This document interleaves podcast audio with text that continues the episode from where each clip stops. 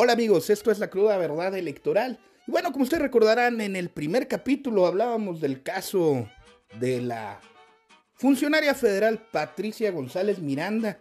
Sí, esa funcionaria que cobra 55 mil morlacos. Y ahora nos enteramos también de que le gusta ser estrella de comerciales. Sí, es estrella de comerciales. Pues sale nada más y nada menos que en el anuncio pautado por el INE a favor de la candidata Celia Maya. Véalo usted. Segundo 21, justamente.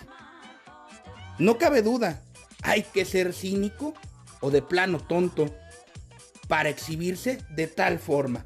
¿Dónde quedó aquello de no mentir, no robar y no traicionar que se los crea su abuela? Esto fue la cruda verdad electoral.